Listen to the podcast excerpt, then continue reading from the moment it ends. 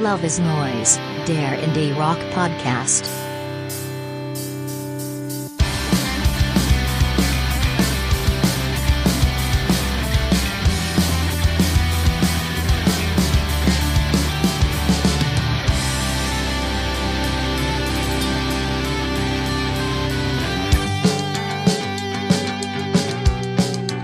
Hallo und herzlich willkommen zur achten Folge von Love is Noise, dem Indie Rock Podcast. Ich bin Max und bei mir sind meine Co-Hosts Uli. Hallo Uli. Servus.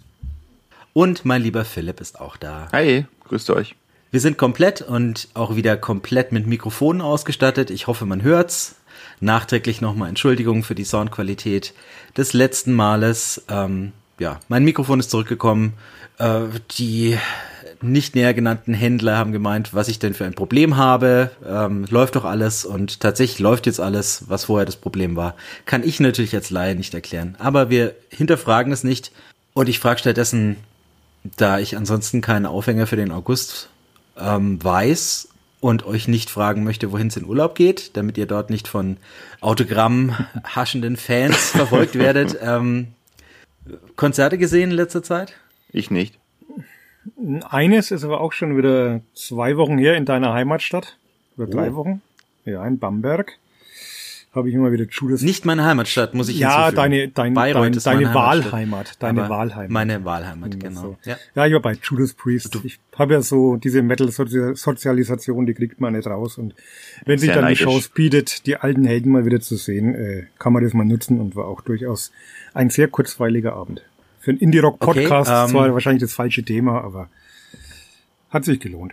Irgendwas herausgestochen von diesem Abend? Painkiller. Ähm, Her Erstaunlicherweise ist der gute Rob Halford äh, besser beieinander, als ich ihn das letzte Mal gesehen habe, vor zehn Jahren in Nürnberg. Obwohl er ja zehn Jahre älter ist folglich, aber ähm, wirkte wieder wesentlich äh, stimmgewaltiger und auch auf der Bühne agiler. Also es sind ja eigentlich nur noch zwei Leute von der Urbesetzung dabei. Aber war, war aller Ehren wert für das Alter. Der ist, glaube ich, äh, 70. Ich glaube 70. Ja, fitter als ich Ja. momentan. Kann meinen Hut ziehen. ähm, und ansonsten bleibt mir nur in Erinnerung, dass ich auf dem Nachhauseweg geblitzt wurde bei Erlangen und dann noch einen Strafzettel dran hatte, weil man an der Brose Arena jetzt neuerdings Parktickets lösen muss, auch nachts, was ich nicht wusste. Und das hat den ganzen Abend etwas teuer gemacht. Aber was soll's. Für Judas Priest kann man das schon mal hast, machen. hast du für dein Ticket bezahlt? Nee, ich hatte, ja, ich hatte ja kein Ticket, weil ich gar nicht wusste, dass man eins braucht. Deswegen. Äh, ich meine für das Konzertticket. Nee, nee, das war, das, das war umsonst. Siehste, dann hast du es doch wieder ähm, genauso viel bezahlt Ja. wie der Rest, der, wie die Normalsterblichen. Wieder um normalsterblich dich herum. ist. So soll es ja sein. Ich war am Montag in München bei The Slow Show. Äh, Oh. War ein sehr, sehr schönes Konzert. Das Publikum hat der Band aus der Hand gefressen. Die hätten die äh, Leute in der ersten Reihe bespucken können und wären trotzdem mit Jubelstürmen bedacht ge äh. Ähm, ich fand es, wie gesagt, gut. Einzig der Sänger war mir irgendwie ein bisschen unsympathisch, kam so ein bisschen eitel rüber und ähm, völlig den Glauben verloren habe ich dann, ähm, als er auf die Bühne kam zur Zugabe und nachdem der Drummer gefühlt nach jedem Song über das Konzert hinweg eine Augustiner gelehrt hat, kam der Sänger dann mit einem Becks auf die Bühne zur Zugabe. Also sorry an unsere norddeutschen HörerInnen, aber ähm, besucht uns mal in Franken, trinkt mal hier ein Bier und dann müsst ihr euch eingestehen, dass euer Bier eine Lebenslüge ist, mit der ihr schnellstens aufräumen solltet. Und Augustiner ist ja auch schon diskussionswürdig durchaus. Ne? Für einen Franken definitiv. Äh, Wenn ihr jetzt alle mit Konzerterlebnissen kommt, dann, dann sage ich zumindest, dass ich letzte Woche die neue Netflix-Doku von Woodstock 99 angeschaut habe. Ähm, Trainwreck heißt sie, glaube ich, und sehr zu empfehlen. Also wenn Die ist auf der Woodstock- Liste bei mir. Ja, wenn Woodstock 69 sowas war wie der Höhepunkt von, von Love and Peace, dann war 99 sowas wie der Höhepunkt des Arschlochtums meiner Generation. äh, bitte anschauen. Das ist dann die zweite Doku, oder? Ich habe letztes Jahr eine Woodstock 99 Doku. Muss es sein, weil die ist angeschaut. Ich habe absolut- den Namen die, jetzt vergessen. Muss es sein, ne? weil die ist ziemlich neu, hat's geheißen. Die ist aus dieses, die ist vor ein paar Okay. Wochen rausgekommen. Ja, Fred Durst, Ehrenmann. Ah, ne? Freddy. Kid, Kid Rock. Alle. Nee, Limp Bizkit waren, glaube ich, die. ja, Kid unter Rock anderem, aber Kid Rock war auch dabei. Ein Muss Festival des schlechten Geschmacks. Ein Festival der Hassliebe. Geballte toxische Männlichkeit vereint. Na gut. Wobei ich dabei anmerken möchte, nichts gegen Woodstock, da bin ich geboren. Ja, Am, Waldstock. am Woodstock Samstag. Am Woodstock Samstag. Wir hatten am Samstag gespielt. Auf der Wiese. Auf, Auf im Schlamm. Nein, ein paar Kilometer entfernt, aber immerhin. Hat Bin am ein Samstag nicht Janis. Joplin gespielt. Bin ich schon ein bisschen stolz drauf. Und Samstag? Oh Gott, ich wusste das wirklich Paar nicht. Kilometer entfernt. Das heißt, du könntest noch US-Präsident werden. Ein paar tausend Kilometer entfernt, okay. Ach so, okay, okay, okay. Gut. Hm. Dann ist das abgehakt und ich weise noch mal darauf hin. Wir haben eine E-Mail-Adresse loveisneuespodcast at gmail.com. Schreibt uns mit Themenvorschlägen, Lobkritik, Hassmails, ähm, Liebesbriefe, alles was ihr wollt. Ähm, bewertet uns in der Podcast-App eures Vertrauens und abonniert uns auch dort und sagt es allen euren Freundinnen und Freunden, die auch gerne etwas über Indie-Musik und nicht nur Indie-Musik selbst hören. Und nicht vergessen, wie jedes Mal veröffentlichen wir, veröffentlichen wir alle Songs, über die wir hier reden, als Playlist bei Spotify. Den Link dazu findet ihr dann in den Shownotes. Und wir starten in die News. Indie News. Wir starten wie immer mit dem Beef des Monats. Diesmal ein Band interner. Die Band Turnstile hat über Instagram die Trennung von ihrem Gitarristen und Gründungsmitglied Brady Ebert verkündet. Und dass das gar nicht so lieb abgelaufen ist, wie das Statement vermuten lassen mag, ähm, hat sich dann im Nachhinein herausgestellt, als aufgeflogen ist, dass die, der Schlagzeuger der Band, Daniel Fang, wohl schon länger eine gerichtliche Unterlassungsaufforderung gegen Ebert erwirkt hatte, die aufgrund des Mangels an Beweisen schlussendlich aber nicht aufrechterhalten wurde. Worum es bei dem bandinternen Streit ging, das ist noch nicht nach außen gedrungen, aber es ist ein unschöneres Ende, als man zunächst vermuten mag. Allerdings, ähm, Ebert hatte schon in den letzten Monaten nicht mehr live mit der Band gespielt, aber war dennoch, ähm, gerade was das Songwriting anging, ein integraler Part der Band äh, und auch für ihre musikalische Neuausrichtung. Und jetzt ist natürlich spannend, wie geht es nach dem ähm, Album-Highlight Glow On in Zukunft weiter? Noch experimenteller? Oder gibt es einen Rückschritt zum Hardcore, nachdem Turnstile jetzt momentan wahrscheinlich die größte Hardcore-Band der Welt sind? Habt ihr Einschätzung? Ich hoffe ja, dass noch experimenteller nicht bedeutet noch elektronischer. Ähm, ich hoffe es einfach. Ähm, ansonsten schade. Schade. Und vor allem, eigentlich schmeißt man doch immer eher den Schlagzeuger raus. Ist doch viel Ja, einfacher. der ist ja ersetzbar. Spinal Tap mäßig. Lassen wir uns überraschen. Wobei der ja nie rausgeschmissen wurde, ne? Der Immer gestorben, ja. ist ja immer Spontane Selbstexplosion. Genau. Ja. okay. Alive and Well ist der ehemalige US-Präsident Barack Obama und der hat sich gesagt, Hold my beer, Elton, nachdem wir letztes Mal schon einen Lobgesang auf Elton John angestimmt hatten, der ja zurzeit gerne Indie-Bands fördert, hat Barack Obama in seiner jährlichen Sommerplaylist tatsächlich Wet Leg aufgenommen. Mit Angelica allerdings. Also ähm, ein Deep Cut fast schon des Albums. Barack Obama hat sich offenbar ganz genau reingehört. ähm, in der Vergangenheit hat er immer The National und lahmeres Zeug. Insofern schön, dass er die beiden Stimmungsgranaten von der Isle of Wight diesmal hat. Wird ein beschwingter Sommer für ihn. Und nicht zu vergessen, er, hat, Aber- er hat Jack White mit aufgenommen, ne, Philipp?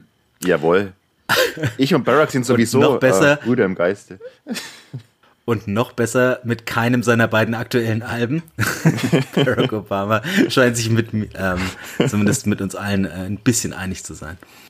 Aber trotzdem schön. Wet Leg, die werden noch was. Wäre mal interessant, wie die, wie die Liste von Donald Trump ausgesehen hätte. Wahrscheinlich eine komplette Ted Nugent-Diskografie. Na, Kid Rock findet Kid schon Rock auf jeden Fall, ja. Äh, Philipp, du siehst ja Wet Leg dann im Herbst live. Hoffentlich, ja, Nicht hoffentlich. richtig? Na, Hoffentlich, genau. Hoffentlich schaffen sie es rüber. Denn tatsächlich hat eine statistische Erhebung ergeben, dass die Zahl der britischen Künstler, die in dieser ähm, Festivalsaison den Weg aufs Fest, europäische Festland gefunden haben, um 45 Prozent geschrumpft ist im Vergleich zum Pre-Pandemie und Pre-Brexit-Zeitraum 2017 bis 2019. Also schuld ist in dem Fall nicht Corona, sondern der Brexit. Der bringt nämlich einige Nachteile für tourende Künstler.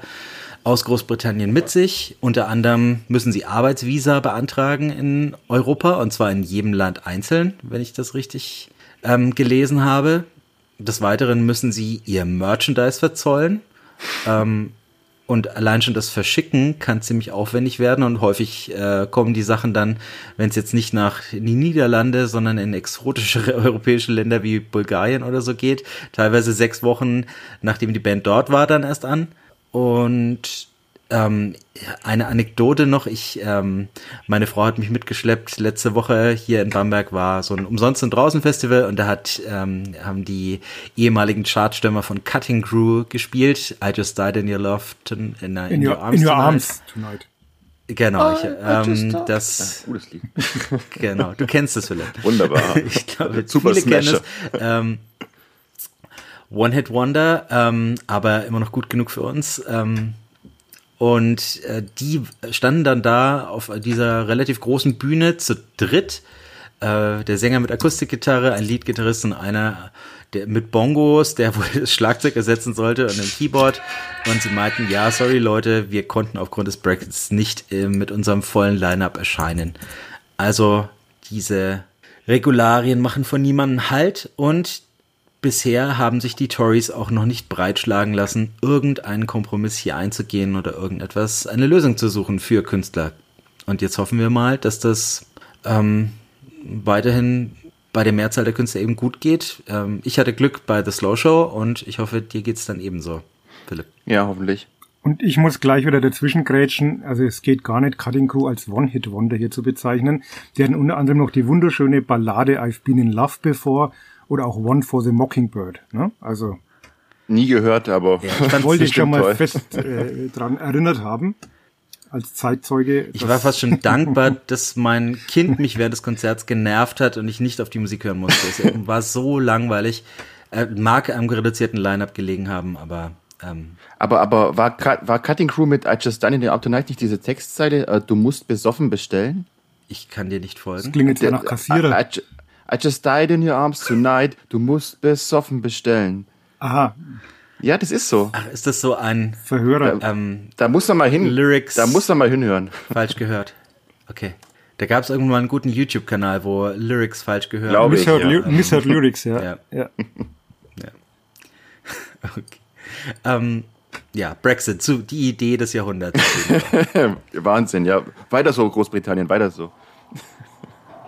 ähm, zu fröhlicheren News. Ähm, eine Band, die ich sehr, sehr gerne mag bzw. mochte, weil sie schon lange von der Bild vom Bildschirm, von der Bildfläche verschwunden waren, sind Rival Schools, das Nebenprojekt von Walter Schreifels, seinerzeit, seinerseits ähm, Sänger und Gitarrist von Quicksand und früher Bassist von Gorilla Biscuits, also ach, der Godfather des Hard Hardcore fast schon.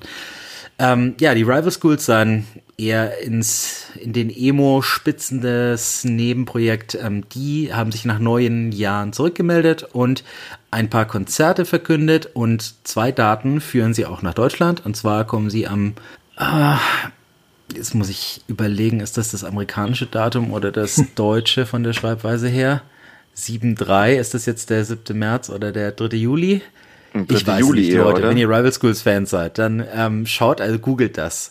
ähm, sie spielen jedenfalls in entweder im März oder im Juli in Köln und in Berlin. Und das wird richtig klasse, bin ich mir sicher, weil Water Schreifels immer noch so jung geblieben ist wie eh und je und immer noch, ähm, ja, die alles rüberbringt, was er in sich trägt. Wären wir dabei, Ansonsten, ihr Rival Schools Fans? oder? United by Fate war eine klasse Platte. Und die Bands, die du vorher auch, also ich war fast immer noch mehr Quicksand-Fan. Äh, auch Gorilla Biscuits, Use of Today hat er, glaube ich, auch noch gespielt. Ne? Scheiße. Genau. Ähm, also schon eine, eine Ikone auf jeden Fall. Und noch nie live gesehen, also wäre auch so mal eine Lücke, die es zu füllen gilt. Wollte ich auch gerade eben sagen, äh, Biscuits und äh, Quicksand, tolle Bands. Ich besitze eine United by Faith von den Rival Schools und ich weiß gar nicht, ob ich sie jetzt vermisst habe unbedingt, aber kann nicht schaden, wenn sie zurückkommen. Hör es mal wieder, Philipp, ein Wahnsinnsalbum. Eins meiner Alltime Favorites.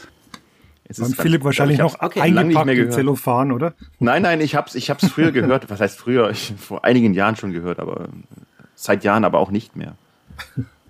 Ah, Used for Glue, Monster Riff.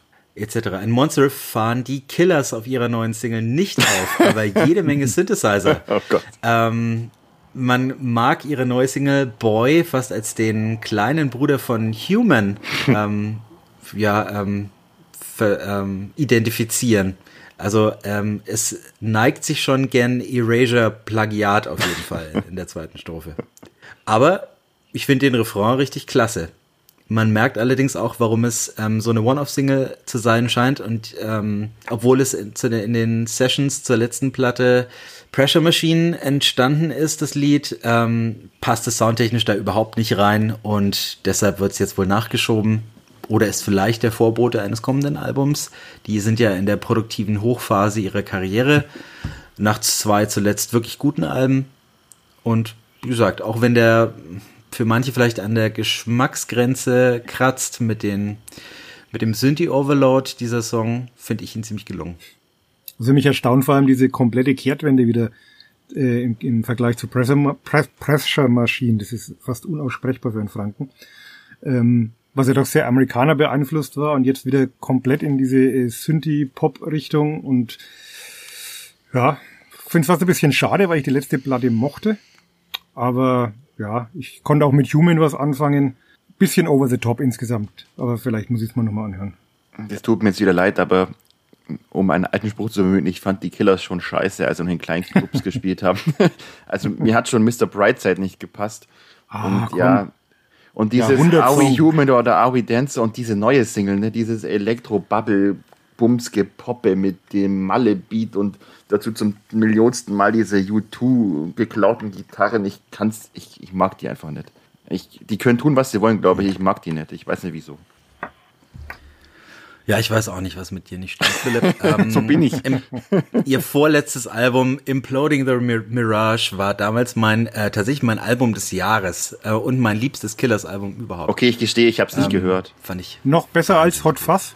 noch besser. Also Ah. muss dazu sagen, Hot Fuzz hat vielleicht die beste A-Seite der 2000er, aber ähm, Imploding the Mirage ist durchweg ein wahnsinns, wahnsinnig gutes Album und vielseitiger als Hot Fuzz. Wir können mal eine Folge machen, wo du mich von den Killers überzeugst und meine, meinen unbegründeten Hass auf diese Band. Na, wir machen das ja hier hoffentlich noch ein paar Mal. Okay. Dann ist das bereits vorgemerkt. Okay. Vielleicht konntest du ja mehr mit den Pixies anfangen. Ja, aber hallo. Ähm, da es Sommerloch ist, ähm, brechen wir mit unserer übrigen, äh, üblichen Regel, ähm, nur die erste Single-Auskopplung eines Albums zu besprechen ähm, und reden aus Mangel an ähm, neuen guten Songs äh, über die dritte Single der Pixies aus ihrem kommenden Album. Die Aber- heißt Vault of Heaven. Wir hatten doch auch schon die zweite Single besprochen, oder? Ja. Ja. Ja, aber wie, ähm, da war, das war aber, weil sie zuerst ein- das Album noch nicht angekündigt Ah, hatten. Ah, okay. Da dachten wir, die erste Single wäre ein. Nee, haben, ist die sogar. Äh, Uli, kann es nicht sein, dass die erste Single gar nicht auf dem Album ist? Stimmt. Die erste, die wir Stimmt. besprochen ja. hatten? Die ist, die ist gar nicht na. drauf. Ja. Dann, okay, dann bitte ich um Entschuldigung für den Regelverstoß, weil ich das hinzugefügt habe. Aber Pixie Single muss ja, Ja, dabei dann sein. musst du uns jetzt auch erzählen, ähm, was das mit diesem Song auf sich hat. Sollten wir vielleicht eher Karl Lauterbach fragen als Pixies Experten. äh, ja, Ich hab, also, mal zu ich habe es, glaube ich, mir mit ihm etwas verscherzt nach, Nach dem letzten Mal. Also ich ich lass ihn mal eine Weile in Ruhe und hoffe, er kommt mal wieder zurück. Ja. ja, ich habe so langsam Willst das, nicht überstrapazieren. Ja. So ein bisschen das Gefühl, das wird wohl wirklich so das, das Country-Album der Pixies. Also ich habe auch so ein Making-of mal gesehen, das haben sie wirklich irgendwo in so einem Studio aufgenommen, verschneit, ganz idyllisch. Und ich finde vor allem das, das Video wieder angenehm irrsinnig mit diesem halbnackten Zorro, der da auf seinem Schaukelpferd durch die Gegend reitet. Also sensationell. Ich finde es jetzt nicht der, der stärkste Song bislang, aber trotzdem sehr solide und ich freue mich eigentlich immer mehr auf das Album, das ja jetzt dann im September, glaube ich, erscheinen sollte.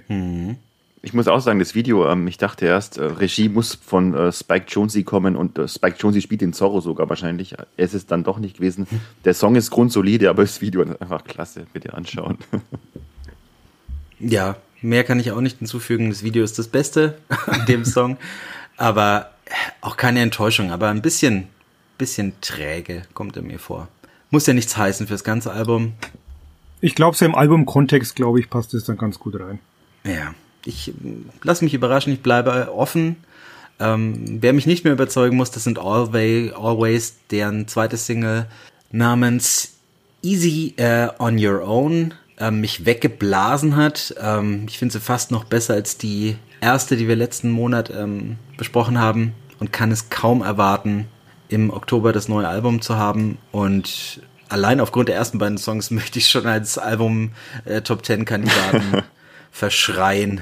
Also diesmal noch ähm, elegischer, noch ein bisschen hymn hymnischer, ähm, noch größere Melodien. Nicht ganz so treibend vielleicht, aber wirklich beeindruckend dem kann ich mich diesmal wehrlos anschließen. Sowieso, die Band, nur dank dir äh, ist mir dir ein Begriff, äh, mehr ein Begriff geworden und auch die zweite Single finde ich toll. Wenn das Album so wird, ja, hat es gute Chancen, auch in meine Liste aufgenommen zu werden. Ja, das steht bei mir auch hier, könnte Top Ten Anwärter werden. Wir sollen es mal besser absprechen vorher. Ja, ähm, äh, bisschen mehr Streit. Ja, toller Song, diesmal sogar fast drei Minuten lang. Der erste war ja, glaube ich, nur knapp zwei Minuten, aber ähnlich grandios. Und selbes, selbes Rezept, dieser zuckersüße Gesang, diese Verhalten getan. Also passt alles. Freuen wir uns aufs Album. Im Einklang beenden wir die News und sind froh, dem Sommerloch zumindest ein paar Neuigkeiten ähm, ent, äh, wie sagt man? Entrissen entlockt, zu haben. Entlockt zu Ent, haben. Das wollte ich sagen, ja, ähm, entlockt zu haben. Dankeschön. Schauen wir auf die wenigen Alben, die dieser Monat bisher mit sich gebracht hat. Indie Album Reviews. Wir nehmen ja diesmal etwas früher im August auf, nicht ganz am Monatsende, weil ihr beiden ja unbedingt noch in den Urlaub fahren müsst. Sorry. Und deshalb haben wir die Aufnahme etwas vorgezogen. Ähm, und es sind noch nicht alle Alben raus, die der August ähm, dieses Mal bereithält. Es kommen noch ein paar Highlights. Ähm, die schaffen es dann eventuell noch in die September-Episode, auch wenn die bereits mit den September-Releases gut gefüllt sein wird. Schauen wir mal. Vier haben wir aber zusammenbekommen. Und Uli mit dem großen Namen ähm, darfst du gleich mal anfangen. Dann fange ich mal an mit dem Herrn Jamie T. und seiner neuen Platte The Theory of Whatever. Nach sechs Jahren Pause hat Jamie T mal wieder Zeit gefunden für sein mittlerweile fünftes Studioalbum. Das hat der Rolling Stone gleich mal zum besten UK-Album seit dem Brexit gekürt. Ganz so weit würde ich jetzt nicht gehen wollen, aber ich finde auf jeden Fall ist es Jamie T's bestes Album seit Kings and Queens, dem Nachfolger des nicht weniger fulminanten Debüts Panic Prevention. Ich weiß nicht, warum der Herr, der eigentlich aus Wimbledon stammt, äh, auf dem Cover nicht Tennis, sondern Golf spielt, aber vermutlich spiegelt das nur seine bekannt selbstironische Art wider, die sich ja auch zum Teil in den Texten findet. Neben sehr persönlichen Betrachtungen ist Jamie T auch ein versierter Chronist der aktuellen Befindlichkeiten auf der Insel vor allem aber kleidet er seine Erkenntnisse wieder an einen ebenso lässigen wie unwiderstehlich charmanten Stilmix aus Indie, Hip-Hop, Britpop, Punkrock, Big Beat und Do-it-yourself-Attitüde. Die Platte hat einen spektakulären Auftakt, wie ich finde, mit den ersten drei Songs. Es geht los mit 90s Cars, ein sehr atmosphärischer Opener mit so einer typischen New Order Bassline, der im Verhalten Refrain ein bisschen an The Drums erinnert, wenn die jemand noch kennt. Der zweite Song, The Old Style Raiders, punktet mit einem hymnischen Refrain, wie ihn auch Frank Turner nicht besser hinbekommen hätte. British Hell ist dann ein lässig hingerotzter Bastard aus Hip-Hop und Rock und klingt, als würden sich Arctic Monkeys mit den Sleaford Mods battlen. Weitere Highlights, ich will jetzt nicht auf jeden Song eingehen, aber ein paar Highlights eben noch ähm, King Lamborghinis, ein düster hypnotischer Hip-Hop-Track mit 80 Synthes, wie man sie momentan auch in Stranger Things hören könnte die melancholische Akustikballade St. George Wharf Tower, auf der Jamie T seine Singer-Songwriter-Ader auslebt und dabei immer etwas an Billy Bragg erinnert. Dann gibt es A Million and One Way to Die, einfach eine energetische Melodic-Punk-Perle mit Hands in the Air-Attitüde. Between the Rocks ist dann so fast etwas wie das Trademark-Stück des Künstlers. Es vereint eigentlich alles, was, was ihn auszeichnet. Ein pulsierender Hip-Hop, Indie-Rock, Brit-Pop-Hybrid mit galoppierenden Gitarren und reimten Beats so muss es ungefähr klingen, wenn die Libertines und The Streets im Pub um die Ecke die Last Order einläuten. Äh, nennenswert fand ich dann noch Old Republican. Ähm, das beginnt als atmosphärische Ballade und schlägt dann in so eine Art Emo-Hymne um, ehe am Schluss die reduzierte Klavierballade 50.000 Unmarked Bullets eine Platte beschließt, mit der Jamie T, um im Golfjargon zu bleiben, ein klassisches Hole-in-One gelingt. Herzlichen Dank. Ich spring mal rein. Ähm, dafür, dass jetzt, wie du sagtest, sechs Jahre seit Trick vergangen sind, ähm, hat sich ja nicht allzu viel am Soundgewand des Herrn Jamie Trees geändert. Ähm, dass er mittlerweile fast mehr singt als Rap, das galt ja schon für den Vorgänger. Den ich damals übrigens ziemlich gelungen fand bereits. Ein Überhit wie Sticks and Stones von 2009 hat er aber auch diesmal leider nicht mehr hinbekommen. Aber das soll jetzt die Qualität dieses Albums insgesamt nicht schmälern. Ähm, das mit dem Schmälern diesen Job übernehmen leider stellenweise für mich die Vocals. So super der Opener 90s Cast, den du erwähntest, in den ersten zwei Minuten klingt. So grausig wird's für mich im leidend gesungenen Refrain. Ähm, auch die gerappte Bridge wirkt hier seltsam fehl am Platze, so wie früher bei den Eurodance-Hits von Mr. President DJ Bobo, wo es immer noch ein Alibi-Rap äh, reinrutschen musste. Ähm, aber auch wenn die Skills des Herrn T natürlich in einer anderen Liga spielen, wie er spätestens dann bei British Hell beweist, ähm, ja, stört mich das beim Opener ein bisschen. The Old Style Raiders, den du erwähntest, ist für mich dann der kleine Hit, mit dem äh, auch in den hohen Tönen astrein gesungenen Refrain, warum es da dann ging, was im, im 90s Cast nicht ging, keine Ahnung. Weitere Highlights für mich noch A Million and One New Ways to Die, Between the Rocks und Sabertooth. Was die Platte letztlich vom ganz großen Wurf abhält, ist, dass sie nie als wirklich mehr funktioniert als die Summe ihrer einzelnen Teile. Dafür sie einfach für mich zu all over the place, wie man sagt, mit verhältnismäßig klassischen Hip-Hop-Sounds, im zumindest cool betitelten King Lamborghinis, neben Gitarrenballaden wie St. George Wharf Tower oder Talk is Cheap, insgesamt ähm, auf voller Länge, aber trotzdem mein tatsächlich liebstes Jamie T-Album da sich die Highlights hier dann doch häufen. Ich sollte früher anfangen, was zu sagen, denn jetzt habt ihr wieder alles gesagt, was ich sagen wollte. Was ich bemängeln muss an diesem durchaus guten Album, mir fehlen auch die Hits, wie du schon gesagt hast, Max. Äh, es bleibt nichts, also mir bleibt nichts wirklich im Ohr hängen. Wenn man sie durchhält, ist es toll, aber es fehlen halt na, diese Ohrwürmer. Und ja, auch diese Raps ähm, wirken stellenweise ein bisschen aus der Zeit gefallen oder zumindest fehl am Platz für mich. Und wie du auch schon gesagt hast, Max, äh, es ist ein bisschen viel auf einmal es fehlt mir irgendwie so, ja, nicht das Konzept, aber die, die, Linie, um das wirklich zu einem großartigen Album zu machen. Also ich bin mir ziemlich sicher, dass dieses Album äh, keinen Platz in meinem Herzen finden wird, so wie das erste, äh, Panic Prevention, das ich immer noch sehr gerne höre. Äh, ein cooles Album, aber ja, es mangelt mir an Krachern, die, die rausstechen. Also Old Star Raiders lasse ich jetzt Kracher durchgehen. Ja. Und hört euch nochmal Between the Rocks an. ich habe auch nicht alles so gepackt. Ich, vielleicht muss ich mir nochmal anhören, aber ja, ich will nicht was lästern. Apropos lästern. Ich habe heute die für mich eher zweifelhafte Ehre, das siebte Album von Kasabian besprechen zu dürfen. Kasabian sind eine der größten Bands im UK. Ihre ersten fünf Alben gingen dort zusammen elfmal Platin. Und dennoch konnte ich die Songs, die ich gerne mag, bisher eigentlich an einer Hand abzählen.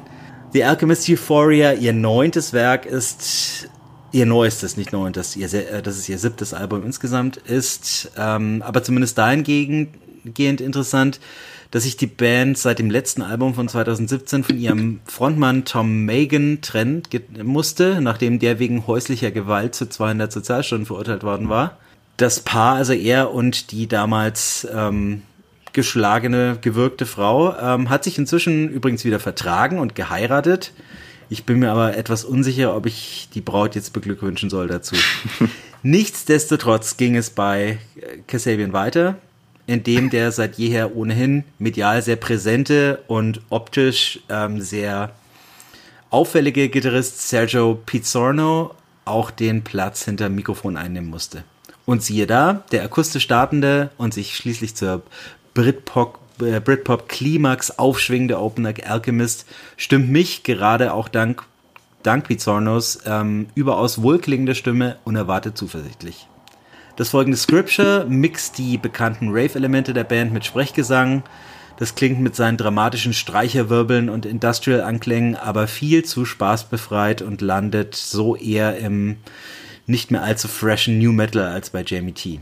Rocket Fuel schlägt soundtechnisch in eine sehr ähnliche Kerbe, lässt sich mit seinen ekstatischen Steigerungen aber immerhin im Club oder auf einem Festival gut vorstellen. Strictly Old School nervt danach mit deutlichem Spannungsabfall und extrem dumpfen Lyrics. Die Singles Chemicals und ähm, Alligator tun das, was sie sollen. Letztere hätte aber gerne auf die Autotune-Eskapaden im Pre-Chorus verzichten dürfen. Dann kommen noch zwei Balladen, The Wall und Letting Go, die existieren leider nur um ihrer selbst willen und fügen dem Album weder denkmüdige Momente noch emotionale Tiefe hinzu. TUE möchte als Kreuzung von Everything in its Right Place und Can't Get You Out of My Head von Kylie Minogue wohl progressiv sein, scheitert dabei aber auf ganzer Linie. Und Stargazer bietet sich so verzweifelt wie hoffnungslos bei Hot Chip an. Trotz Line-Up-Wechsel stagnieren Kasabian also weiter leider im Mittelmaß, werden aber, dass sich ihre vom Brexit gebeutelte Heimat nach jeder Form von alter Vertrautheit sehnt, auch weiterhin Glastonbury headlinen können. Und für drei, vier neue Songs in der Setlist reicht es immerhin diesmal. Uli, diesmal möchte ich anfangen. Ich bin auch ganz kurz. Fa ähm, ich, konnte, ich konnte bisher mit Kasabian auch so gut wie nichts anfangen. Äh, auch so eine Band, die immer unter ferner Liefen kamen eigentlich. Aber ich finde dieses neue Album gar nicht so schlecht. Ähm, vor allem, mich, mich hat es stellenweise wahnsinnig an The Prodigy erinnert. Ähm, und zwar an die guten alten The Prodigy, deswegen fand ich es gar nicht so gar nicht so mies. Also ja, mittelmäßig, was weiß ich. Und klar, Festivals können sie rocken von mir aus. Aber ja, so eine Mixtur aus Primal Scream und Prodigy, das passt schon. Für, für das, dass ich nichts erwartet habe, ist es wieder so ein Album, wo ich mir denke, wow, also das hat mich jetzt zum Beispiel mehr begeistert wie das neue GMT-Album. Komischerweise. Das war's schon. Hm. Okay, dann bin ich jetzt, jetzt Uli, für, den, für, für, den, für den Verriss zuständig. Äh, mir ist auffallen, die, die Songtitel sind ja alle in Versalien geschrieben. Und ich finde, genau das drückt eigentlich das ganze Problem aus. Diese Platte, dieses Album schreit mich an. Und zwar auf eine sehr unangenehme Weise. Konnte auch mit der, mit der Band noch nie viel anfangen, aber also dieses aufgeblasene, wichtig tourische, effektheischende Rave-Rock-Getöse ist mir dermaßen auf die Nerven gegangen, zumindest äh, zu Beginn. Also ich habe es auf einer Autofahrt gehört und bin zusehends aggressiver geworden. Also selbst so eine Ballade wie The Wall kriegt so einen wummerigen Drumbeat untergejubelt, das alles kaputt macht. Rocket Fuel klingt wie Prodigy, allerdings für Arme. Und das Einzige, was mir ein bisschen versöhnlich gestimmt hat am Schluss, war dann dieses poppige Chemicals, was ein durchschnittlicher Popsong ist und diese ziemlich reduzierte Ballade Letting Go am Schluss, aber das hat dann einmal gereicht, um das Ruder rumzureißen. Also für mich äh, wirklich keine Platte, die ich freiwillig nochmal hören würde so aufgebracht habe ich dich noch nie ja. erlebt. Das äh, finde ich großartig. Ein denkwürdiger Podcast-Moment. Ich mag es nicht, wenn man mich anschreit. Aber äh, Gorilla Biscuits und Youth of Today. Die dürfen das, doch. die schreien. Ja. so Judas Priest geht auch. Gut, die äh, wollen unglaublich. Ich möchte auch gleich klarstellen, dass ich sie keinesfalls in einem Atemzug mit Kasabian nennen möchte. Also, ähm, ja, ist es ein Spalter, Philipp? Ähm Nein, es ist bestimmt kein Album des Jahres, aber ich fand es angenehm. Also nicht unangenehm. also, ich werde gerne mal ab und zu angeschrien. vom vermeintlichen Spalter zum äh, ehemaligen äh, Konsenskandidaten. Philipp. Ja, und ich hoffe, es, ähm, ich hoffe, es bleibt, es bleibt hoffentlich Konsens, oder? Ich weiß nicht, wir haben uns nicht abgesprochen, aber. Ich fange kurz an. Also ich muss dazu ja, ganz sag. kurz ähm, äh, Vorbemerkung, ähm, Kiwi Junior, die du gleich uns näher bringen wirst, die ich hoffe, du wolltest das nicht sagen, aber die hatten wir als einzige Band letztes Jahr alle drei in der Jahrestop in unserer Jahrestop 10. Wollte ich sagen, aber ich kann nicht meinen Beitrag Auch wenn es jetzt nicht die, sorry, sorry, ähm, und auch wenn es nicht die größte Band ist, ähm, findet sie deshalb auch den Platz hier in den Reviews diesmal. Und, also, und in unseren Herzen hoffentlich, weil jetzt haben sie. Ich hoffe, du hast jetzt noch was. Nee, ja klar. Na? Also ich sag mal Album Nummer drei und ich meine Respekt vor der Arbeitsleistung nach Cooler Returns letztes Jahr. Jetzt haben sie Chopper äh, und äh, das Cover zeigt entsprechend auch einen niedlich gepinselten Hubschraubschrubber. Und niedlich kann man ja auch Kiwi Tuner finden, ne? Sind ja immerhin Kanadier, also ergo Amis nur in harmlos. Und sie machen auch ziemlich niedliche, nein, nicht niedliche Musik, aber unwiderstehliche Musik wie wir seit Cool Returns ja wissen, entspannten, aber irgendwie doch quirligen Indie-Rock mit ganz hohem Ironie, Zitat, äh, Referenzfaktor. Aber jetzt höre ich mir das noch einmal an und denke mir am Anfang schon Schock-Shit, ne? Beim Opener von Chopper, nämlich Unspeakable Things, höre ich diese Synthes dudeln und habe Angst, äh, dass sich Kiwi Tune jetzt in so niedere Popgefilde begeben haben. Kann aber Entwarnung geben, auch das dritte Album ist wunderbar und hat sicherlich auch das Zeug für ein Album des Jahres bei mir für mich sind Kiwi Junior inzwischen sowieso so was wie die Pavement der 2020er Jahre oder wie die Strokes in, ähm, in noch relevant und noch mit Humor. Also diese etwas elektronische Herangehensweise auf dem neuen Album stört mich jetzt auch kein bisschen. Im Gegenteil, die Synthes machen die Songs eher noch runder, äh, statt sie bloß irgendwie auszuschmücken. Und das Schöne dabei ist, man hat halt hier diese luftige Indie-Rock-Musik mit extrem viel power-poppigen Appeal la die alten Weezer. Dann aber auch ähnlich wie die alten Weezer ziemlich horrorhafte Texte von, vom Sänger äh, Jeremy Godet. mit Dämonen und Geistern und morbidem Zeug und freilich jeder Menge Absurditäten. Klar geht es dabei nicht wirklich um Monster, äh, weder in Parasite 2 noch in Night Vision, sondern hintergründig eher um Sozialkritik oder, oder Zivilisationsalbträume. Äh, mit Downtown Area Blues hat das Album auf jeden Fall einen äh, veritablen Stadionrocker oder zumindest Indie-Disco-Rocker, wie ich finde.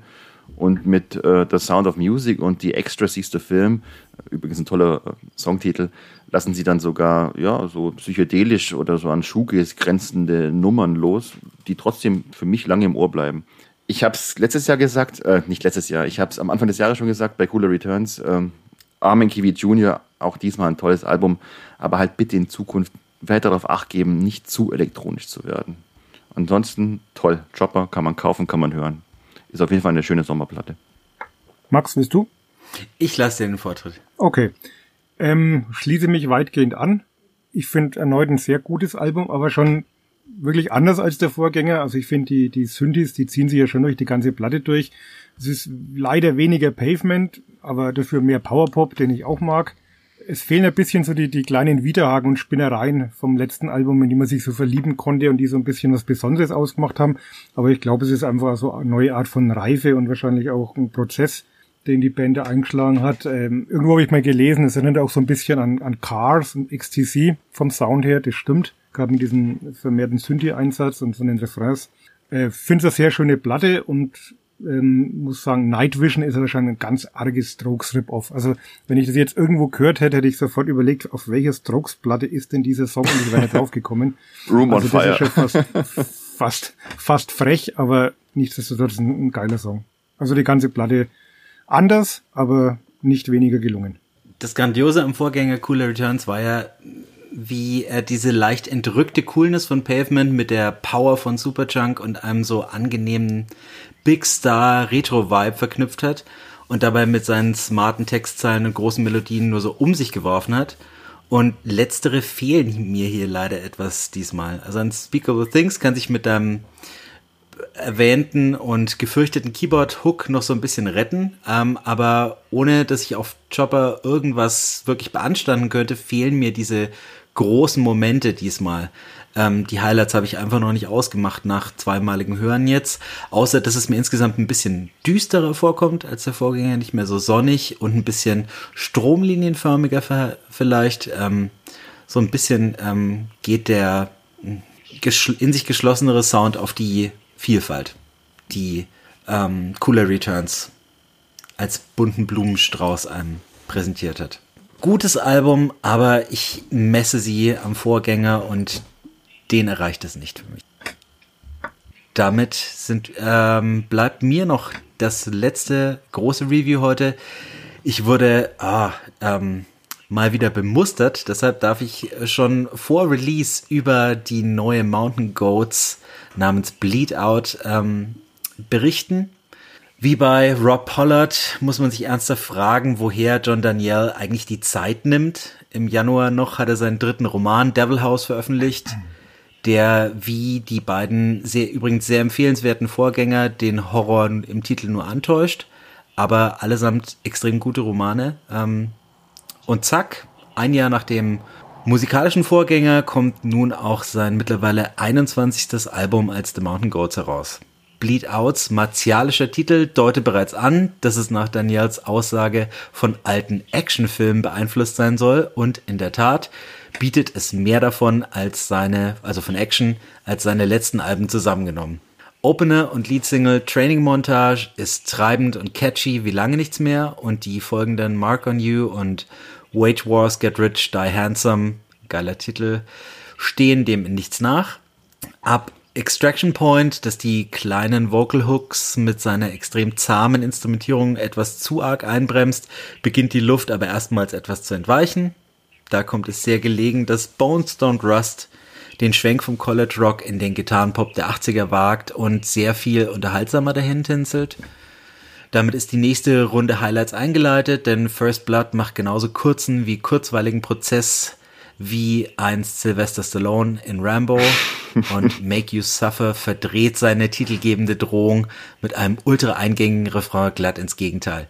Und auch in der Folge gilt, alles unter vier Minuten geht voll auf. Ähm, Hostages und Bleed Out haben für ihre jeweils sieben Minuten aber schlichtweg nicht genug gute Ideen, um sie ganz passabel auszufüllen.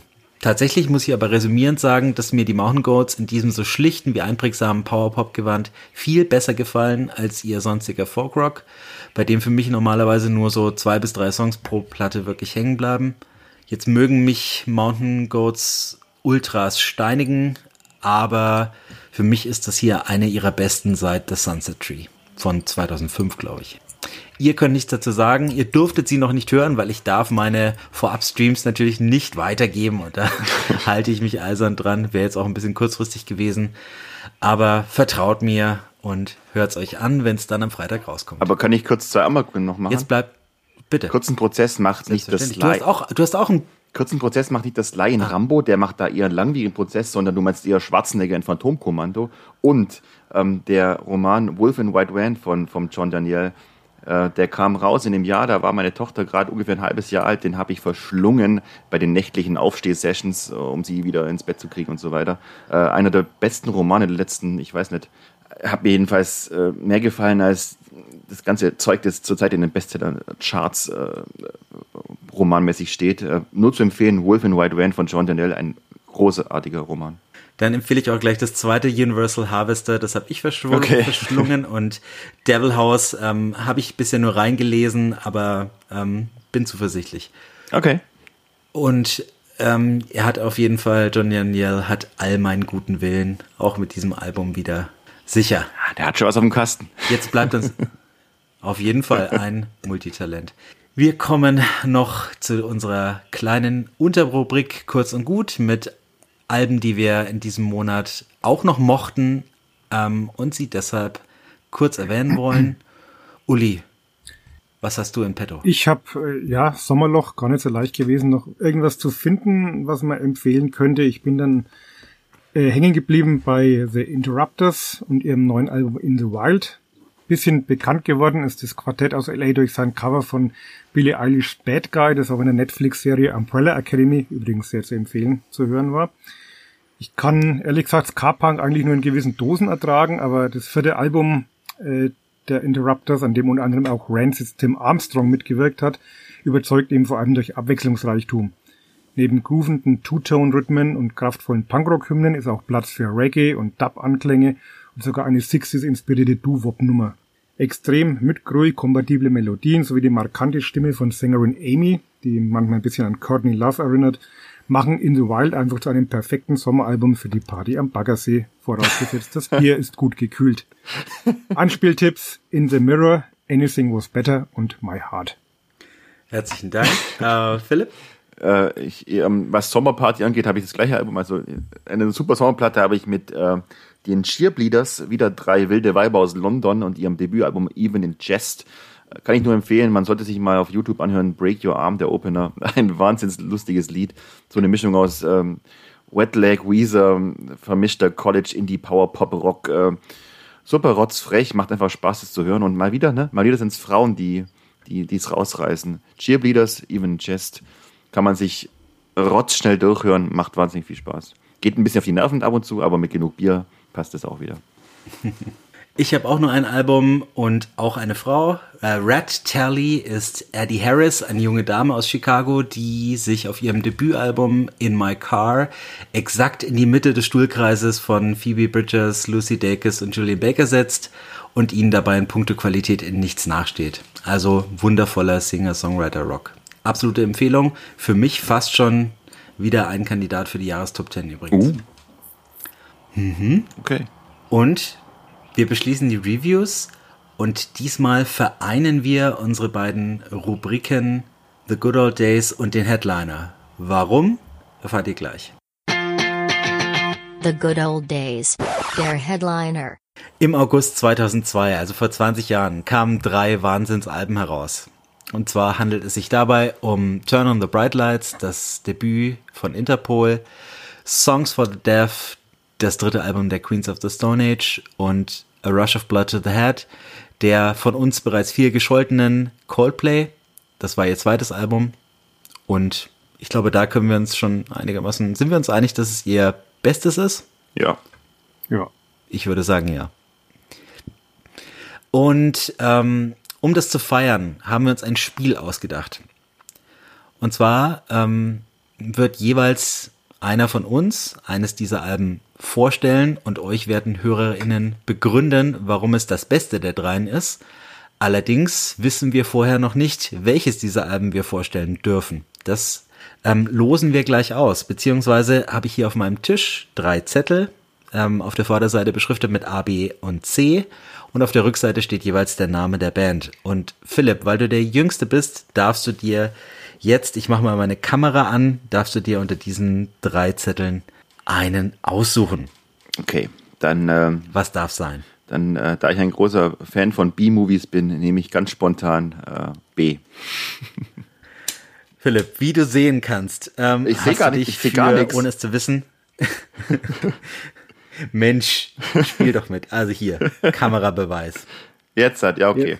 Ja, ich sehe eine Haartolle Das und leider, ja. ich drehe. Ach so, das ist meine, das ist mein, ich muss natürlich die Kamera umdrehen. So. Hä? Was ist das für eine Schrift? Das ist meine Schrift. Ähm, ich bin Lehrer, gewonnen. wie du weißt, und deshalb darf ich nicht eindeutig steht da drauf schreiben. Songs for the Deaf, habe ich recht, ne?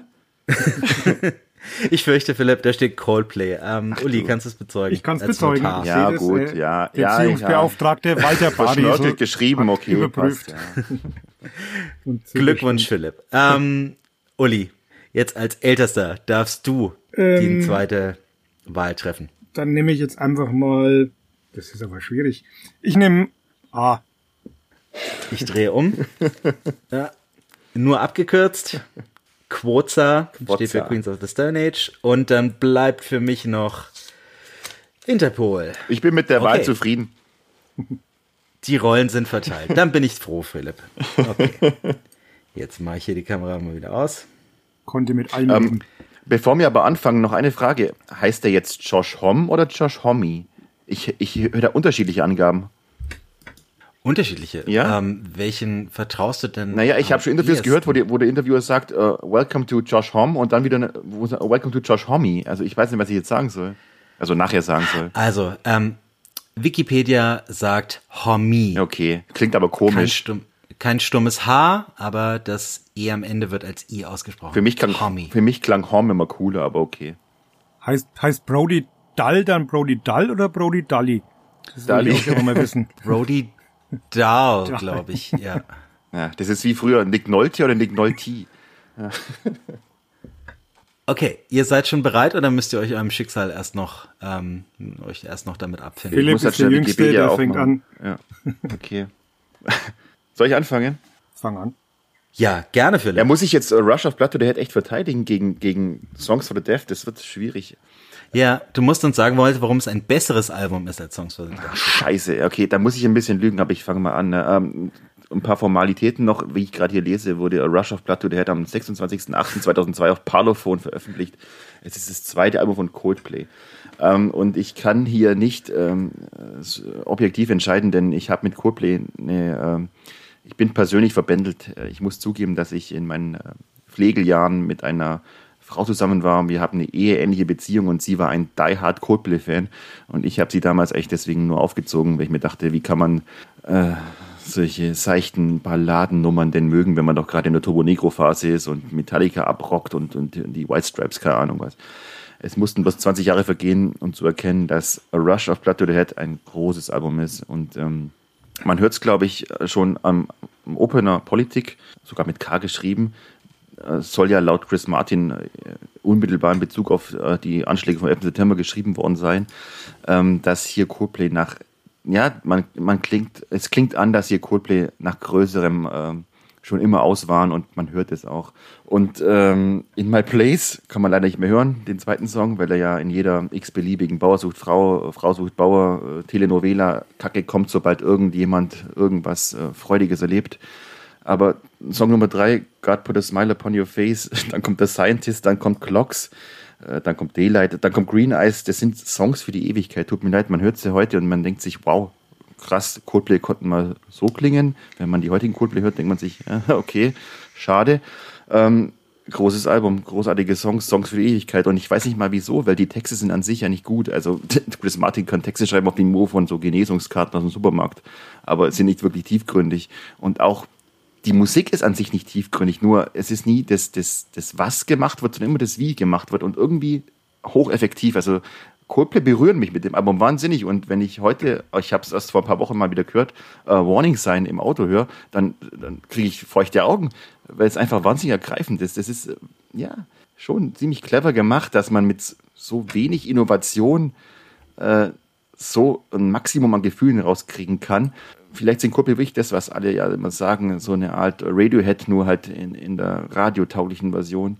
Dieses Album jedenfalls, äh, ja, auch, auch das, das Vorgängeralbum Parachutes ist auch großartig, ehrlich gesagt. Ähm, ja, 20 Jahre später werde ich Coldplay nicht mehr verarschen. Man mag heutzutage von ihnen halten, was man will und, und sie scheiße finden können, aber für diese Alben haben sie auf jeden Fall meinen Respekt, meinen großen Respekt. Du liegst natürlich völlig falsch, Philipp. Also diesem Album haben wir es zu verdanken, dass Chris Martin heute mit Aliens tanzt in seinen Musikvideos.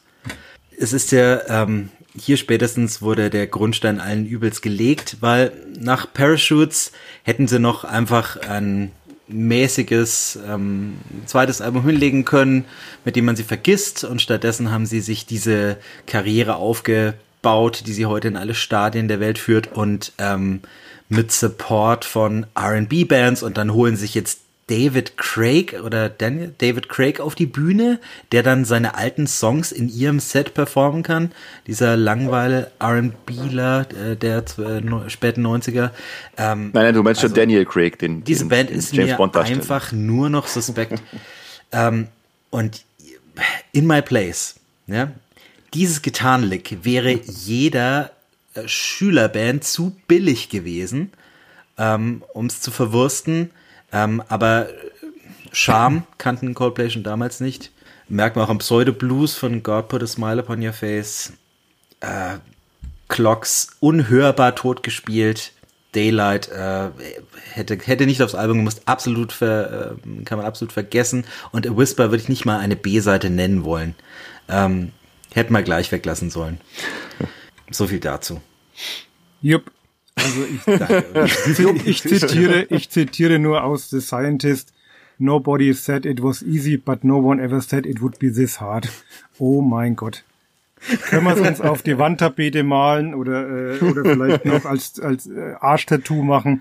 Also äh, man kann äh, mit ein bisschen Mühe doch bessere Lyrics schreiben als äh, diese Plattitüden, die dann auch noch in die entsprechende Musik äh, eingefügt werden. Es ist alles äh, melancholisch, es ist Weltschmerz, es ist alles traurig. Äh, man fühlt sich, wie wenn man in so ein kuscheliges Daunenbett fällt. Aber die Frage ist, will ich bei 40 Grad in ein kuscheliges Daunenbett fallen? Also deswegen ist gerade um diese Jahreszeit diese Platte einfach unhörbar. Und das ganze Pathos, äh, das da schon zum Tragen kommt und was dann wirklich in späteren Jahren dann ja pervertiert wird sozusagen, ähm, wie, der, wie der Max schon sagt, das war der, der Anfang allen Unheils. Und langs dafür muss man, muss man diese Platte einfach hassen. 5.1 bei Pitchfork, sage ich nur. Ja. Maike, wenn du zuhörst, sorry. Uli, was für ein Rotz willst du uns verkaufen? Ich verkaufe jetzt ähm, die Queens of the Stone Age und wenn man wie der Philipp sagt, bei Coldplay feuchte Augen beim Autofahren kriegt, dann kriegt man bei Songs for the Deaf zumindest feuchte Höschen. es, es ist ja schon allein. Bitte? Zum Glück ist unsere Hörerschaft zu, zu 99,8 Prozent männlich. hau rein, Uli, hau rein.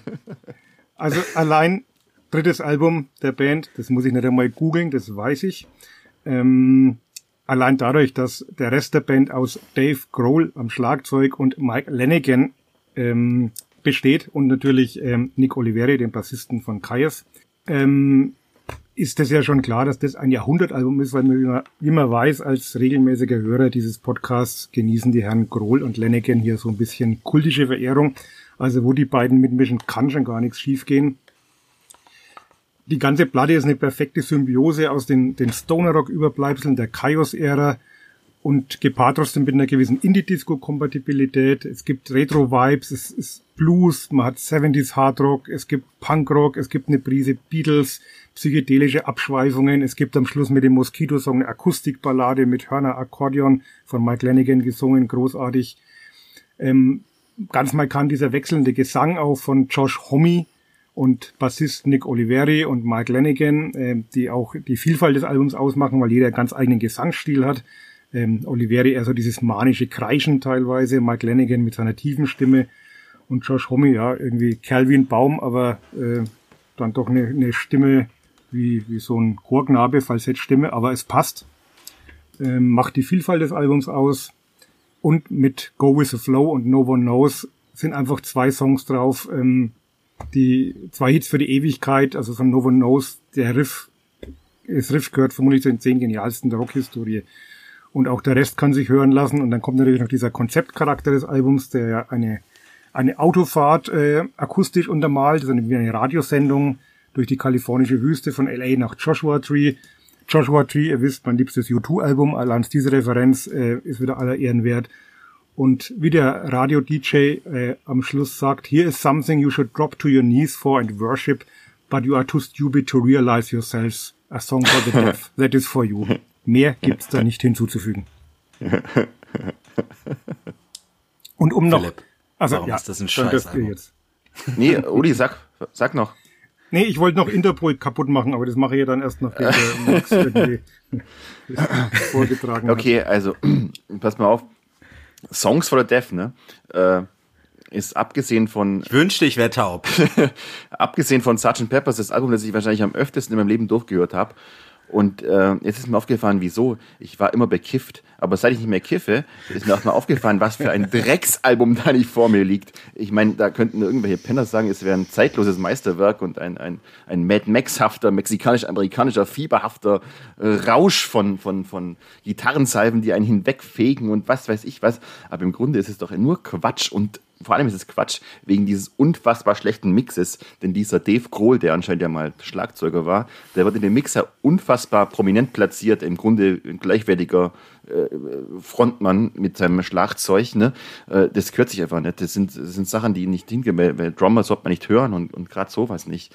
Ähm, man müsste sich mal diesen Song For the Dead anhören und wie der Grohl da mit seinem Schlagzeug und der und der E-Gitarre interagiert. Ich meine, das mögen vielleicht manche Leute genial finden, aber im Grunde ist es nur pervers, weil ein Schlagzeug hat einfach nichts verloren. Der Rest sind einfach nur bekiffte, verrauschte Dreckshits, wo du dir jedes Mal denkst, oh, und vor allem so frauenfeindlich. Schau dich mal das Video an von, von Go With The Flow. Das würde man heute nicht mehr drehen dürfen. Da geht's um, um, um, um Weiber jetzt in Bikinis äh, und alles und dann also sexuelle Anspielungen und, und dann fliegen auch noch Spermien rum. Das geht einfach nicht. Nein, dieses Album ist völlig aus der Zeit gefallen. Das ist völlig, wie sagt man, an Anachronismus, an, an, an verkappte männliche Toxizität. Das ist widerlich zu hören. Äh, und, dass der Dave äh, Grohl und, und, und der Mark Lanigan da und auch der Nick Olivieri, dieser crazy nackte Typ, da Komplizen sind von Josh Homme, furchtbar. Das hat ihnen allen nur geschadet. Ähm, also definitiv ein Album, das man nie wieder hören sollte. Es ist einfach, ja, es ist einfach giftig. Äh, es, ist, es ist wie Drogen nehmen, einfach nicht gut. Nee, nee, nee. Und äh, was ich noch sagen wollte, der, der Schlusssong, ne, der Mosquito-Song, bei dem hätte wohl Ennio Morricone zu Lebzeiten noch einen Ständer bekommen, aber Gott sei Dank ist er tot. Ich bin beeindruckt, Philipp, wie du das ähm, ja, dann doch übers Herz gebracht hast jetzt. Ich fühle mich so schmutzig.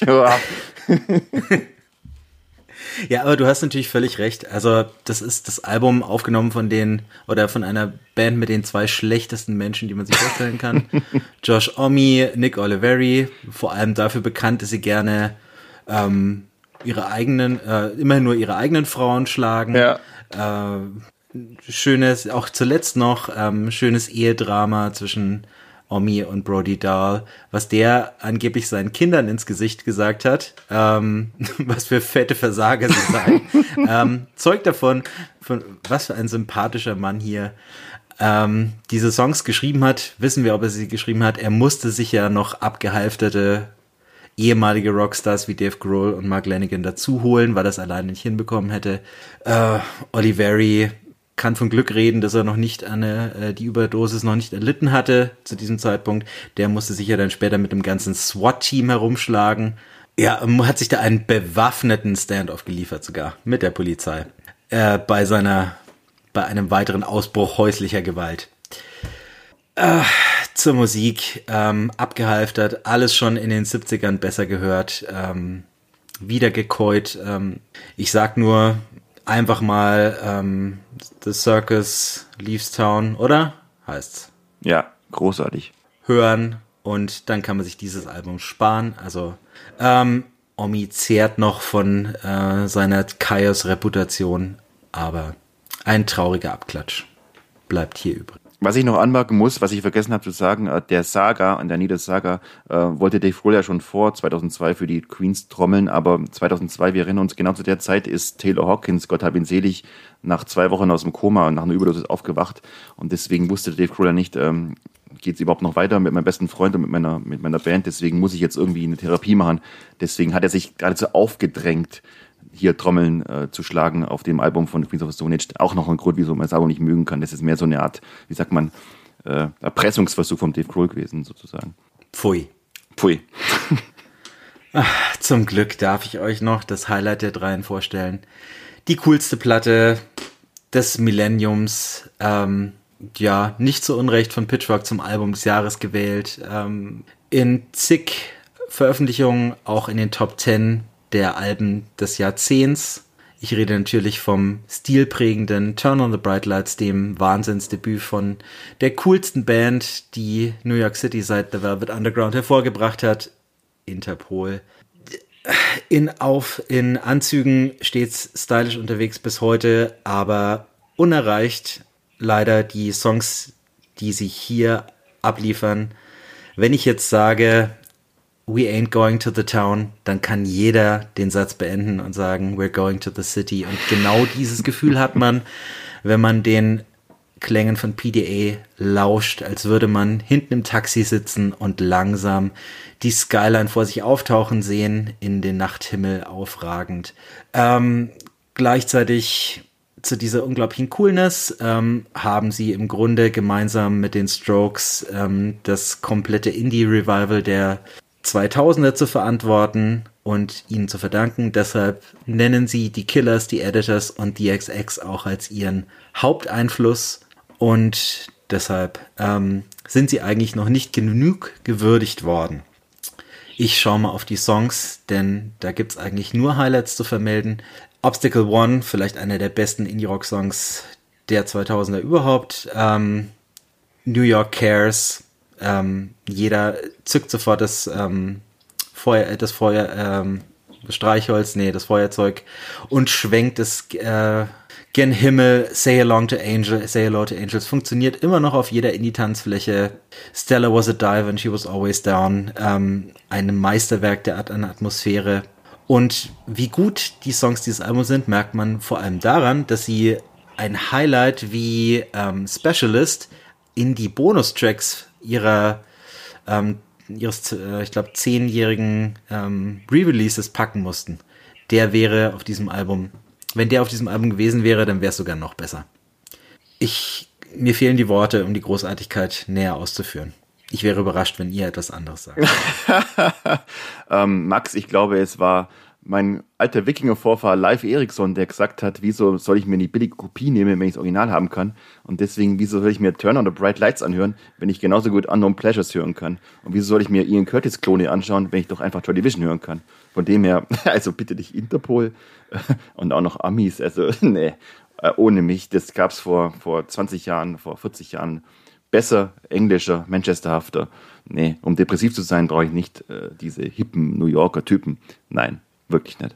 Tja, Philipp hat schon angedeutet, Ian Curtis hat sich bestimmt nicht umgebracht, damit 20 Jahre später irgendwelche dahergelaufenen Amis sein Erbe beschmutzen. Paul Banks kann leider nicht singen. Carlos Denglers Bass ist viel zu aufdringlich. Der gute Mann wäre besser damals schon aus der Band ausgestiegen und nicht erst jetzt. Von dem, von dem Drama weiß ich nicht einmal den Namen und will ihn auch gar nicht wissen. Sie klauen nicht Sam, nur bei Joy Sam Division. Fogarino. Gut, schon wieder vergessen. Klauen nicht nur bei Joy Division, sondern auch bei den Smiths, wie äh, zum Beispiel Say Hello to the Angels mit seinen Johnny Mark Gitarren beweist. Bands, die Anzüge tragen, sind mir eh grundsätzlich suspekt, außer sie heißen The Hives.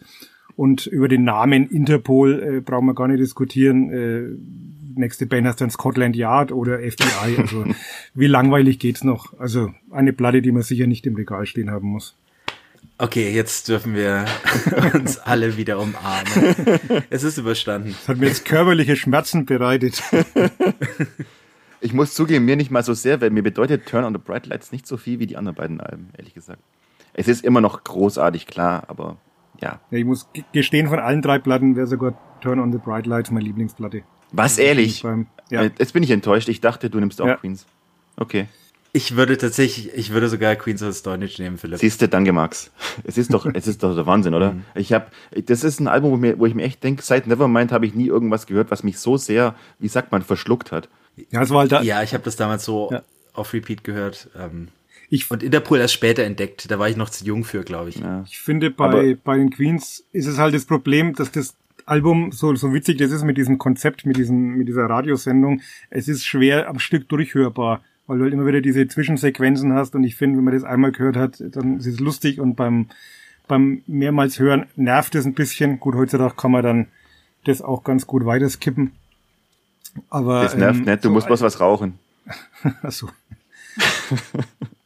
Aber bei, bei den Songs for the Deaf, äh, da könnte ich mir jetzt vier, fünf Songs rausziehen, die ich wirklich großartig finde. Und bei Interpol ist es eigentlich wirklich das ganze Album von der Gesamtatmosphäre auch, das ich schon sehr sehr majestätisch und sehr faszinierend ja, finde. Ja, aber, ja, okay, da muss ich aber, da muss ich aber sagen, bei mir ist es andersrum. Ich könnte bei, bei Songs for the Deaf, ich finde jedes Lied ist, also jedes Lied ist grandios.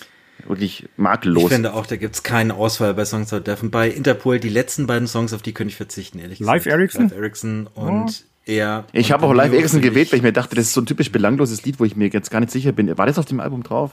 Ich musste extra nochmal googeln. Mhm. Ich hätte die beiden gestrichen und stattdessen wirklich ähm, Specialist draufgetan. Der dauert auch 6,40, aber ist viel geiler als die beiden. Aber wir sind uns einig, dass... Den packe ich mal in die Spotify-Playlist. Dass ein, Mi ein Mixtape aus allen drei Platten ziemlich geil wäre.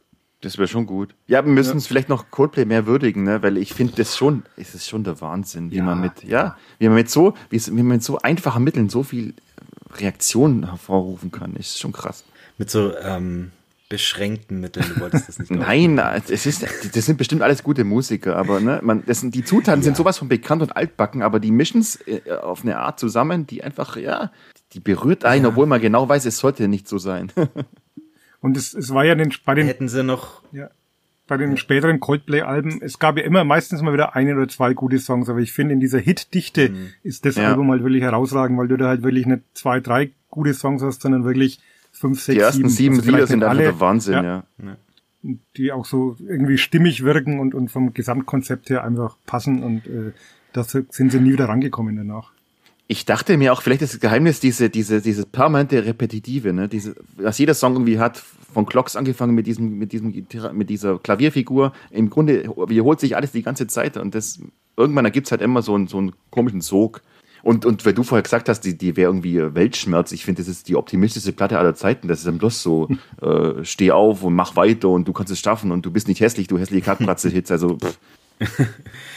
Die hätten noch Fix You mit draufpacken sollen ja, genau. dann auflösen. Ja, Dann wäre es irgendwie versöhnlicher Abschluss. Dann wären sie unsterblich gewesen. Werte HörerInnen, jetzt habt ihr ähm, gehört, warum Turn on the Bright Lights das beste Album ist. Wenn ihr mich bestätigen wollt, dann bastele ich jetzt bei Facebook eine kleine Umfrage. Ja, uns gibt's auch bei Facebook, weil uns vor allem alte Leute hören, die ja so das neumodische Instagram, Insta-Zeug und TikTok ähm, nicht mal buchstabieren können. Ähm, sucht bei Facebook Love is Noise Podcast und ihr werdet unsere Page finden, hoffe ich zumindest. Und da könnt ihr dann an einer kleinen Umfrage teilnehmen, welches dieser drei Alben ähm, so gut ist wie Turn on the Bright Lights. ähm, kommt vorbei, stimmt ab, es gibt nichts zu gewinnen, außer Ehre und ähm, das Gefühl, Recht zu haben, wenn ihr Turn on the Bright Lights wählt. Future Noise. Ich entlasse euch gleich in den wohlverdienten Urlaub, Uli und Philipp, aber vorher möchte ich noch die Alben, die der September bringt, ankündigen. Und richtig los geht's erst am 9. Da veröffentlichen Build to Spill When the Wind Forgets Your Name und die Afghan Wigs How Do You Burn. Das waren die alten Helden, Helden und die neuen Preoccupations bringen Arrangements raus, ähm, ehemals bekannt unter dem Namen Viet Cong, aber ähm, aus Gründen der Political Correctness umbenannt. Aber die erste Vorabsingle für mich einer der Songs des Jahres bisher. Am 16. September folgen Death Cab for Cutie mit Asphalt Meadows. Die Hamburger Schule ähm, geht los. Die Sterne kommen zurück. Hallo Euphoria heißt das Album. Suede bringen Autofiction. Marcus Mumford sein selbstbetiteltes Soloalbum. Und für einen Philipp habe ich auch Starcrawler aufgenommen. Die bringen ihr neues Album She Said. Grüße an Arrow. Das du nicht rezensieren darfst in der nächsten Folge. Schade. Am 23. September folgen Kraftklub mit Cargo, die Editors mit IBM. Alex G bringt God Save the Animals heraus, die grandiose Comeback-Single Runner, die ich damals vergessen habe zu featuren im Podcast, lässt auf ein Ende des Lo-Fi-Sounds schließen. Und am Ende des Monats, 30.09., noch die Yeah Yeahs mit Cool It Down, die Pixies Yippie! mit Doggerel, Lamb Chop äh, bringen The Bible und wenn ihr euch noch erinnert an Titus Andronicus, die haben ein neues Album mit dem Namen The Will to Live. Und wie soll man das alles nur reviewen? Also, freut euch auf eine knackige 4-Stunden-Folge im September. ihr erholt euch dafür zu diesem Zwecke gut in der Ferne Einverstanden. und ich sag ciao. Schönen Abend. Habt einen schönen Sommer. Ciao. Ciao.